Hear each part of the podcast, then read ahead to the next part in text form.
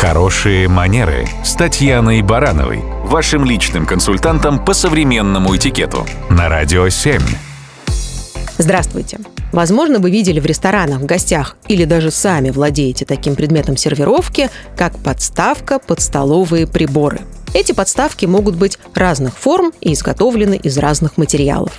Они придают некий шарм и изысканность сервировки. Ну, по крайней мере, так многие считают. Но с этим предметом надо учитывать один нюанс. Необходимость в нем есть далеко не всегда. В иных случаях он выглядит как излишество. Давайте разбираться.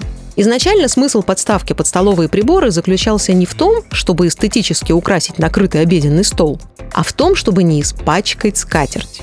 То есть предполагается, что за обедом или ужином блюда могут меняться, а вот столовые приборы у людей останутся все те же. И вот чтобы использованные приборы не оставили на скатерти следов в тот момент, когда одну тарелку уже унесли, а другая еще не появилась на столе, казалось вполне логичным расположить приборы на специальной подставке. Это еще и вопрос гигиены. Но в ресторане такое положение дел представить себе можно с большим трудом. Шансов, что гостям предложат весь вечер справляться с разными блюдами одними и теми же приборами, бесконечно мало – то есть для ресторана такая подставка кажется излишней. В ней нет практической составляющей. А вот в гостях в формате частного неформального приема теоретически можно себе представить такую ситуацию. И тогда логика использования подставки для приборов полностью сохраняется.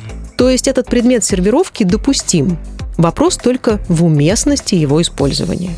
Если для красоты и для того, чтобы поразить гостей богатым накрытием стола, то это либо вопрос личного ощущения прекрасного и персональных стилистических предпочтений, либо демонстрация недостаточно хороших знаний в области столового этикета.